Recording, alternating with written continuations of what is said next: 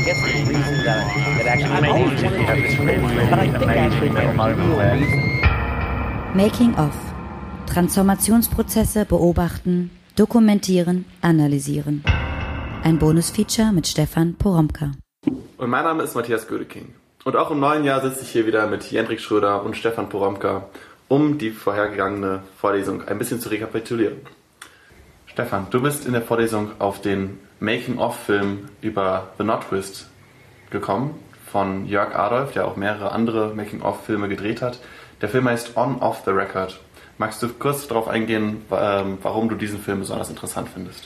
Naja, zum einen haben wir ja äh, noch im letzten Jahr über die ökologische Kreativität ähm, gesprochen oder über die Innovationsökologie, wie es äh, bei Holm Friebe heißt, äh, von der zentralen Intelligenzagentur. Ähm, Mir ist es ja immer darum gegangen, mal jetzt aus diesem ganz eng, also von diesem ganz engen Kunstbegriff wie wegzukommen, von diesem abgeschlossenen Atelier und der einzelne Künstler und das einzelne Werk und dass wir das eher so auflösen in große, in größere, dynamischere äh, und vor allen Dingen kollektivere Prozesse, wo es nicht mehr den Einzelnen gibt, sondern wo eben viele zusammenwirken.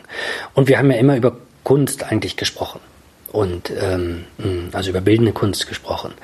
Äh, dabei gibt es ja viele andere Künste, die sowieso schon also eher diesem Prinzip der ökologischen Kreativität folgen und die gar, gar keine Idee davon haben, dass die Leute isoliert arbeiten. Und äh, da ist natürlich das Studio äh, äh, für, die, für die Musik und vor Dingen für die Popmusik extrem wichtig, weil es dieses Moment von Atelier ähm, wiederholt, aber innerhalb dieses Ateliers jetzt nochmal einen kollaborativen Prozess in Gang setzt. Und der Film von Jörg Adolf über The No Twist äh, ist wirklich ein, wie, wie ich finde, wie perfekt gemachter, vor allen Dingen, an dem wir nochmal im Nachhinein ablesen können, so diese ganzen Punkte, die wir jetzt bisher in der Vorlesung ähm, entwickelt haben. Ähm, du sprichst von dem Studio, in dem äh, The No Twist ihre Alben oder dieses Album zumindest aufnehmen, ähm, von einem heterotopischen Produktionsraum, wie du es ja in den vergangenen Vorlesungen auch schon getan hast. Ähm, jetzt wirkt dieser, dieses Studio auf den ersten Blick in der, in der Doku, wer den nicht gesehen hat, relativ karg, relativ trist. Das sieht irgendwie nicht besonders schön aus. Es sieht gar nicht so aus, wie man sich, wenn man jetzt vielleicht ähm, über ein Goethes Haus denkt oder andere legendäre äh, Studios sieht es gar nicht so spektakulär aus. Was macht es trotzdem zu einer Heterotopie? Also erstmal müssen wir jetzt natürlich dazu sagen, äh, jeder, der sich diesen Film anschauen will, der kann das auch machen, denn äh, der ist komplett bei Vimeo zu sehen. Man muss einfach No Twist eingeben und dann On, Off also oft mit äh, äh, 2F und Vimeo eingeben mit äh, V-I-M-E-O äh, und dann wird man direkt, also dann ist es die erste Angabe, die man dann bei äh, Google bekommt, da kann man äh, draufklicken, dann kann man den ganzen 90-minütigen Film sehen, würde ich unbedingt empfehlen. Ähm, also erst dann wird vielleicht auch klarer, ähm, warum ich den jetzt nochmal äh, vorgeholt habe und warum ich jetzt daran nochmal den hetero, also das äh, heterotopische Moment von Produktionsräumen erklären will. Erstens, äh, kann man eben, also tatsächlich, wie du auch sagst, sehen, der Raum ist völlig karg, der ist irgendwo an der Peripherie, das ist irgendwo an der Autobahn, das ist so antiurban eigentlich, ja. Und es ist auch, ähm, die ganze Einrichtung ist antiauratisch. Ähm, das sind im Grunde genommen wie so vollgestellte Kammern, äh, eben am Rande einer Autobahn, so zwischen Schafswiesen, äh, wo Leute hingehen, so Nerds zum Basteln eigentlich, ja. Also so ein bisschen Heimwerkerqualität hat das. Ähm, aber es ist natürlich, je genauer man also äh, äh, ähm, hinschaut und je länger man diesem Film von Jörg Adolf ähm, folgt, umso eher sieht man, dass er natürlich voll von heterotopischen Finessen ist. Also weil es eben kein klar geordneter Raum ist. Wir haben es nicht mit einem cleanen, sauberen Studio zu tun wie mit so einem Operationsraum, sondern einer, der äh, wie so aus vielen kleinen Aufnahmezellen besteht, aus vielen kleinen Abstellräumen, die auch in die Produktion mit, ähm, mit einbezogen werden. Äh, es gibt den ganzen Film über eigentlich gar keinen richtigen Überblick, wie viele Räume es da jetzt eigentlich gibt, sondern es hat eher so einen labyrinthischen ähm, Charakter. Äh, die Leute verschwinden wieder, äh, verschwinden zwischendurch in den einzelnen Räumen, um einzelne Aufnahmen zu machen. Ähm, also der arbeitet sozusagen gar nicht transparent, sondern versucht uns eigentlich äh, zu zeigen, dass wir es hier mit einem ganz eigenartig äh, aus der Urbanität entfernten, äh, labyrinthischen, undurchsichtigen Raum zu tun haben, in dem dauernd so kleine Produktionsmomente stattfinden, die dann ähm, wie äh, äh, gegeneinander geführt werden, indem sie auf dem Mischpult oder auf den Computern ähm, zusammengeführt werden. Und da finde ich, also das schafft wirklich der Dokumentationsfilm von ähm, Jörg Adolf wirklich auf ganz hervorragende Weise. Also diesen unauratischen Raum uns als etwas vorzuführen, was eigentlich so eine geheime Aura hat im Sinne von, ah, hier wird doch gezaubert, aber wir können es nicht erkennen. Wir können wirklich nicht erkennen, wie das ausgerechnet hier ähm, passiert. Es hat natürlich auch dann wiederum viel mit der Inszenierung von No Twist selbst zu tun die, auch wenn man sich die Typen natürlich anschaut, die sind so, so nerdmäßig, ne? Also auch anti-auratisch, auch anti-intellektuell. Äh, die haben so überhaupt gar keine Amplitude in ihren ganzen Verhaltensweisen. Die sitzen immer so in ihren Sesseln und dann immer so den Kopf auf den Arm gestützt und so. Also immer so schlapp, ne? Also keine Bauchmuskeln, also kein also nirgendwo ein Sixpack, ne? Sondern so, das läuft so vor sich hin, so ganz still, ne? Und ähm, äh, und das ist natürlich Programm das ist Programm dieser Musik. Ja, das will, es will keine Sixpack und Trainingsmusik sein. Ja, das will auch nichts hypen, sondern es will sagen wie unter dem Auratischen durch, also fast unter dem Auratischen äh, eine Form neuer Aura erzeugen. Also und in dem Sinne ist es sagen der heterotopische Raum, in dem das wie auf zauberhafte Weise ähm, versucht wird. Wir haben es ja jetzt auch das erste Mal, glaube ich, ähm, nicht mit einem individuellen Künstler zu tun, sondern wirklich mit einer mit einer Band, die irgendwie eine Einheit ist, ein Kollektiv, aber gleichzeitig natürlich viele Einzelpersonen. Wie äh, funktioniert das denn im Making oft dann? Also wie ist dieses Zusammenspiel dieses Kollektivs, die aber doch Individuen sind am Ende wieder? Mhm. Also einmal ist äh, natürlich klar, man, man, kann gar nicht allgemein sprechen. Auch was ich jetzt ja immer in der Vorlesung empfohlen habe, auch für dieses Moment ökologischer Kreativität oder Innovationsökologie oder wie auch immer man das nennen mag, ist, dass man äh, es fallweise betrachten muss. Wir können also sozusagen nicht über Studiosituationen generell sprechen, aber wir können sehr genau sehen, wenn wir Leuten zugucken, die im Studio arbeiten, dass sie auf eine bestimmte Weise ihre Produktion organisieren und damit auch profilieren und damit auch inszenieren und dass diese Form der Profilierung und Inszenierung auf, auf, die, auf die Produktion zurückwirkt und dann natürlich auch auf die Werke, ähm, die dabei entstehen. Ich sage das jetzt nur deswegen vorweg, weil das so wichtig ist, weil wir in dem Moment, wo ich jetzt darüber spreche, sprechen wir von The No Twist einfach. Die machen das so. Andere machen das anders. Äh, und die machen das so, dass sie, also und das verfolgt der Film oder inszeniert auch der Film von, von Jörg Adolf, das sind, ist, ist im Grunde genommen kein Bandgeschehen im eigentlichen Sinn. Die sitzen nicht zusammen im Studio, haben auch gar keine Notwendigkeit, alle zusammen im Studio zu sitzen und wir spielen jetzt zusammen. Ja, und wir stimmen uns aufeinander ein. Und es gibt dieses, dieses Moment von, ah, wir sind ja ein Kollektiv und jetzt lassen wir uns zusammen erklingen. Ja, und dieser Moment, wenn wir so alle zusammen sind, das ist eigentlich das große Verbindende, in dem tatsächlich dieses, ne, also dieser eine große Klang äh, entsteht. Nein, das Gegenteil ist der Fall. Wir sehen dauernd einzelne Leute wie in diesen Aufnahmeboxen äh, verschwinden. Und dann wird ein Stück Piano eingespielt, und dann wird ein Stück, äh, wird ein Take, äh, Trompete aufgenommen und äh, dann äh, holen sie einen ran, der äh, Bratsche spielt und äh, äh, also immer einzelne Sachen, die dann erst später, und das verfolgt der Film auch, wie zusammengeführt werden, und zwar im Computer. Einzelne Takes, die aufgenommen werden, die für sich stehen, die dann im Computer zusammengeführt werden. Und dann haben wir tatsächlich eher so einen Moment von Bandgeschehen. Da sitzen die dann alle mit ihrem Produzenten in, in so einem verqualmten ähm, irgendwie Vorraum zu diesen Aufnahmezellen, sitzen an diesen Mischpulten und dann haben die ihre Computer auf und dann werden immer einzelne Sachen abgespielt. Und dann werden die einzelnen Sachen übereinander gelegt. Und dann sieht man sie wieder, so wie sie so unauratisch, ohne Bauchmuskeln, haben sie dann ihren Kopf irgendwie so, ne? Und hören so und dann gibt es so ein paar Statements dazu und so. Also ganz ruhig, ja, ganz langsam geht das. Da werden die Sachen ineinander, ineinander geschoben. Also das Moment von Kollektivität entsteht erst dort, also praktisch über die, über die, also über den, über den, über den Computer, über dieses Moment der Digitalisierung, nicht in den Aufnahmestudios selbst. Und eigentlich verfolgen wir über diesen ganzen, über diesen ganzen äh, äh, Film von Jörg Adolf hinweg dieses, also was man so Ein- und Ausatmen nennen könnte. Also es geht immer in diese Aufnahmeboxen, Einzelaufnahmen, dann wird es wieder zusammengeführt. Und es gehört schon, das wird auch ausdrücklich gesagt in dem Film wie zur Ästhetik, äh, und dann auch zur Poetik des Films, also äh, zur, zur Ästhetik von, von ähm, No Twist.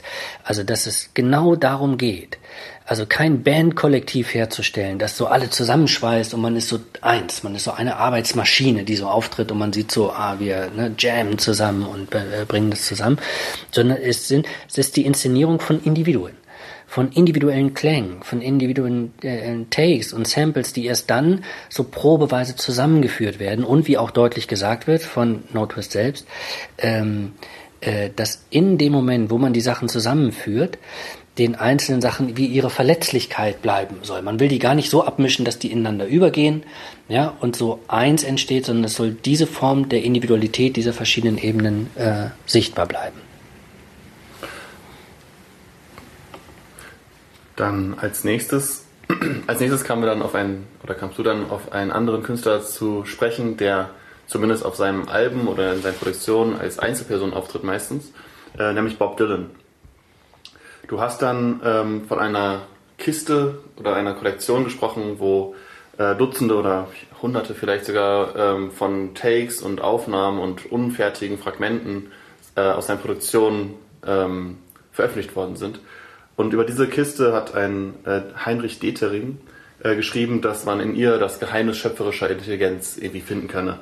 Und das ist, ähm, und er hat einen Artikel geschrieben, der eben seinen Produktionsprozess als romantisches Making-of beschreibt. Da hast du eine Kritik dran geübt. Wie sieht diese aus? Ja, äh, ich will noch mal kurz sagen, also äh, warum jetzt, also erst No Twist und dann Bob Dylan, das sieht ja jetzt alles total zufällig aus und äh, tatsächlich ist es so. Es ist alles total zufällig. Ja, also im Grunde genommen, wir sind ja jetzt auch, also geht es ja auch in der Vorlesung darum, das jetzt sozusagen mal auszuprobieren. Ich meine immer, man kann gar nicht, also über Making of so ganz, ganz allgemein sprechen, man muss es immer an konkreten Produktionsprozessen konkretisieren.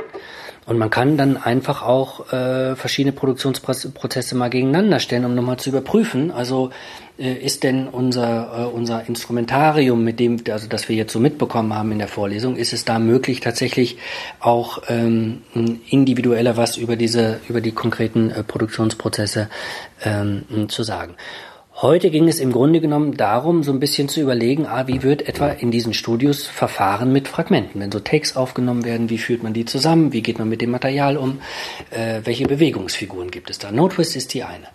Äh, Bob Dylan ist die andere. Einfach, äh, der äh, deswegen natürlich intellektuell, äh, äh, pardon, der deswegen natürlich ähm, aktuell ist, weil diese Bootleg Series Volume 12 jetzt im äh, letzten Jahr erschienen ist mit 18 CDs, auf der ähm, alle Takes drauf versammelt sind auf insgesamt 18 CDs, die er für seine großen legendären ähm, Alben 1965 und 66 ähm, aufgenommen hat, äh, nämlich äh, Bring It All Back Home und äh, Highway 61 Revisited und Blonde on Blonde von denen immer gesagt wird, das ist die große Revolution äh, für die Popmusik und für die Rockmusik, ähm, weil äh, hier sich nicht nur jemand verabschiedet vom, äh, vom äh, wie äh, unelektrisierten Folkklang, also wo man rein mit Gitarre spielt und mit seiner reinen Stimme singt und wo man vor allen Dingen politisch singt, ähm, sondern es ist eben auch eine Verabschiedung überhaupt von dem politischen Programm, der vorher mit der Folkmusik verbunden war. Und plötzlich tritt jemand auf, hoch elektrisiert, äh, nicht nur selbst als Körper und als Individuum, sondern auch mit seiner Musik hoch elektrisiert äh, und äh, äh, äh, speist dazu Texte ein, die mit Folksongs gar nichts mehr zu tun haben, weil sie überhaupt gar keine politische Programmatik und auch keine Botschaften mehr ähm, ähm, transportieren, sondern rein darauf bestehen, dass hier ein wie äh, inkommensurables Individuum über seine eigene Beziehung zur, zur ähm, Welt ähm, äh, singt. Bob Dylan hat das selbst als politisch verstanden, diesen ganzen Akt dieser Elektrifizierung und dieser Surrealisierung seiner eigenen Texte, die sich jetzt immer deutlicher auf sein eigenes, auf sein eigenes äh, dichterisches Ich beziehen, ähm, dass das für ihn Politik ist, weil er gesagt hat, ich lasse mich nicht mehr vereinnahmen. Diese Form, also mich von dieser, von dieser Zumutung, dass ich mich anderen unterwerfen muss oder Regeln unterwerfen muss, mich davon zu lösen, das ist meine Form von Politik ganz interessant, weil wir es hier tatsächlich mit der Geburtsstunde des Rocksängers zu tun haben, der qua Auftritt, also qua des Auftretens auf der Bühne sagt, no, no, also ein anderes Programm ähm, mm, mm, etabliert. Also Und aktuell ist er, weil, also ist genau das, was er mit diesen drei Alben gemacht hat, was diesen großen Umbruch wie im Nachhinein ähm, markiert, ähm, dass wir diese Kiste jetzt plötzlich vor uns haben und wir nicht mehr nur die fertigen Alben vor uns haben, sondern eben alles tatsächlich aufgenommen worden ist. Und jetzt kommt Heinrich Detering, der Literaturwissenschaftler, großartiger Literaturwissenschaftler äh, und äh, Bob Dylan-Experte. Ein ganz schönes Bändchen bei Reklam, sehr zu empfehlen, über Bob Dylan ähm, geschrieben, kriegt man für, für 4 Euro oder 5 Euro, sollte man unbedingt ähm, bestellen. Und, ähm, und hört das ab, hört diese 18 CDs ab und sagt jetzt, wow, das ist ja super. Im Grunde ist das so eine Art Making-of. Wir können jetzt plötzlich, wir haben, wir hören immer nur Like a Rolling Stone, hören wir sozusagen als, als perfektes Stück. Äh, aber wie ist es eigentlich entstanden? Und jetzt haben wir die, die großartige Möglichkeit, das scheint so uninszeniert zu sein, dass wir alle Takes bis dahin, also von Anfang an bis Ende hören können. Und nicht nur das, wir sehen dann auch, dass die Leute im Studio haben die Aufnahmegeräte einfach laufen lassen, weil manchmal gar nicht mehr zu unterscheiden war, ah, haben die jetzt aufgehört, ist jetzt, ist jetzt schon das nächste da. Und man plötzlich tatsächlich eher die Dynamik dieses Produktionsprozesses im Studio so ganz nah verfolgen kann. Das ist schon, das ist schon, ähm, ähm, das ist schon enorm. Kritik habe ich daran geübt oder ich habe darauf hingewiesen, dass der, der, dieser Artikel äh, äh, ähm, in der Frankfurter Allgemeinen Zeitung ist, äh, ist der erschienen, in der Heinrich Detering eben diese Bootleg Series Volume 12 ähm, besprochen hat, äh, ist überschrieben mit die Erfindung eines Genies. Und da hört man es natürlich schon klingeln und denkt, oh, okay, Genie und Genie natürlich nur alleine. Und es gibt auch die Formel in seinem Text, in, in, in, in, äh, ähm, in der es heißt, naja, das ist alles schon da, das ist alles schon da. Das bringt er mit. Das muss nur freigelegt werden. Das sagt Heinrich Tetering. Es muss eigentlich nur freigelegt werden. So ein bisschen wie der alte Witz, als würde der Löwe in dem Marmorklotz schon drinstecken ne? und der Bildhauer müsse nur ran und müsse den Löwen raushauen. Und das ist natürlich abstrus, eine völlig abstruse Vorstellung. Vor allen Dingen dann, wenn man äh, sich dann diese Takes anhört und sieht, es ist überhaupt nicht der Fall, dass diese Stücke fertig sind.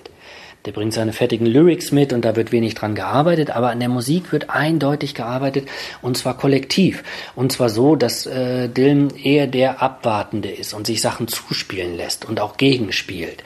Und die Sache erst, äh, erst Stück für Stück tatsächlich wie im gemeinsamen Prozess entwickelt werden muss und wir es deswegen nicht, das ist meine Kritik gewesen, wir es nicht mit einem, einem romantischen Making-of zu tun haben, wo das Genie Dylan auftritt und in die Kammer eintritt und jetzt sein Werk schafft in direkter Auseinandersetzung mit dem Material, sondern wo die Studioatmosphäre eher so eine schon konzentrierte, aber eher so eine Factory-Atmosphäre ist, wo viele Leute zusammenkommen und jetzt daran, ähm, daran arbeiten.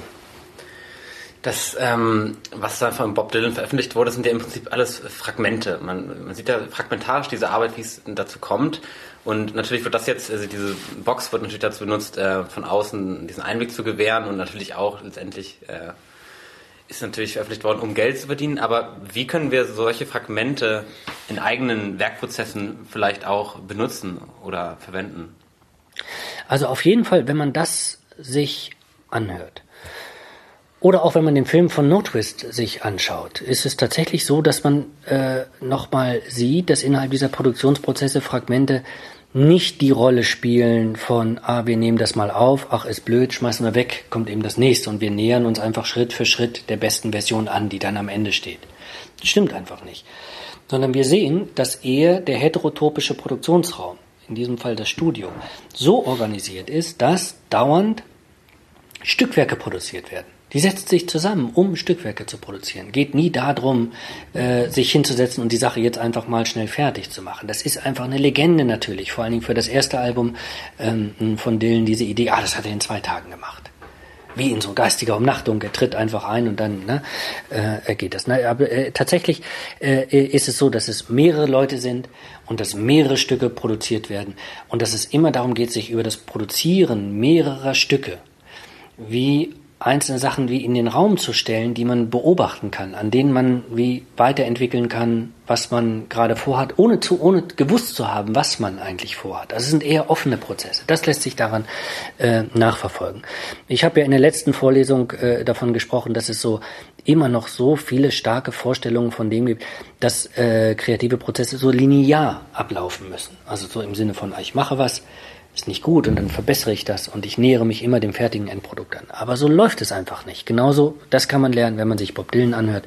Das kann man lernen, wenn man äh, äh, äh, sich äh, The No anhört. Und zwar, dass man eine ganz andere Beziehung zu Fragmenten entwickeln muss. Und die, die andere Beziehung zu Fragmenten, die man unbedingt entwickeln muss, ist erstens, also was man lernen kann, wenn man diese Studiosituation sieht. Erstens, man muss eigentlich sowas wie Stücke und Schnipsel und Teile und Takes oder wie auch immer en masse produzieren. En masse. Einfach so, also jetzt tatsächlich mit dem plattesten Begriff, einfach um eine kritische Masse zu produzieren die von sich selbst aus in Bewegung kommt und die auch wie auf einen zurückwirkt, weil man plötzlich an, der, an dieser Bewegung der einzelnen Stücke ähm, was lernen kann und darüber Richtungen einschlagen kann, mit denen man einfach vorher nicht gerechnet hat und auch eigentlich gar nicht ähm, gar nicht rechnen wollte. Das heißt, eigentlich muss man auch aus der Perspektive äh, des also oder mit dem Making-of-Blick auch im Hinblick auf das, was wir so ökologische Kreativität genannt haben, eigentlich sich so Umgebungen schaffen, ähm, Innovationsökologien schaffen, in denen es dauernd möglich wird, dass wir in unseren Projekten nicht nur an dieser einen Sache sitzen, die wir vermeintlich so geradeaus verfolgen, sondern dass es möglich ist, Teilstücke zu produzieren, die wir miteinander wie in, in, ähm, in, in äh, Bewegung bringen wollen. Das ist eine Sache, über die ich jetzt sehr gern in den nächsten äh, Vorlesungen, also auf jeden Fall in der nächsten Vorlesung äh, nochmal sprechen möchte. Wir haben jetzt gesehen, wenn wir aus dem letzten Jahr mitgenommen haben, dass es keine linearen Prozesse, also dass es uns nicht hilft, äh, äh, Produktionsprozesse als, als lineare zu verstehen, sondern dass wir sie übersetzen müssen in dynamische Netzwerke, wenn wir das mitgenommen haben. Und wir jetzt heute über diese Produktionsform im Studio äh, gesehen haben, ah, dass die tatsächlich eher, also innerhalb dieser Heterotopien so organisiert sind, dass die Fragmente äh, sich bewegen können und sich gegeneinander bewegen können und man sie samplen muss und mixen muss und übereinander legen muss und gegeneinander arbeiten muss, äh, dann haben wir jetzt die Möglichkeit, von da aus nochmal uns äh, über die Medien Gedanken zu machen, in denen das tatsächlich möglich ist, in denen das abbildbar ist, also in denen wir mit Fragmenten auch tatsächlich umgehen können. Studio ist so ein Ort, Natürlich ist das Atelier so, Ort, äh, so ein Ort, aber wir werden auch sehen, dass etwa sowas wie das Notizbuch, das Notizheft ähm, oder das Skizzenbuch ähm, oder dann natürlich auch die sozialen Medien auf ganz interessante Weise uns genau diese Möglichkeit bieten, mit äh, fragmentarischem und mit der äh, dauernden Beobachtung von Produktionsprozessen und ihrer Dokumentation innerhalb von Fragmenten umzugehen. Gut, dann bedanke ich mich erstmal für das nette Gespräch, wie immer. Und wir sehen uns nächste Woche Dienstag am selben Ort, selben Zeit. Bis dann. Bis dann. Tschüss. But I guess the reason that, that actually made me have this really, but I think actually the real reason. Making of. Transformationsprozesse beobachten, dokumentieren, analysieren. Ein Bonusfeature mit Stefan Poromka.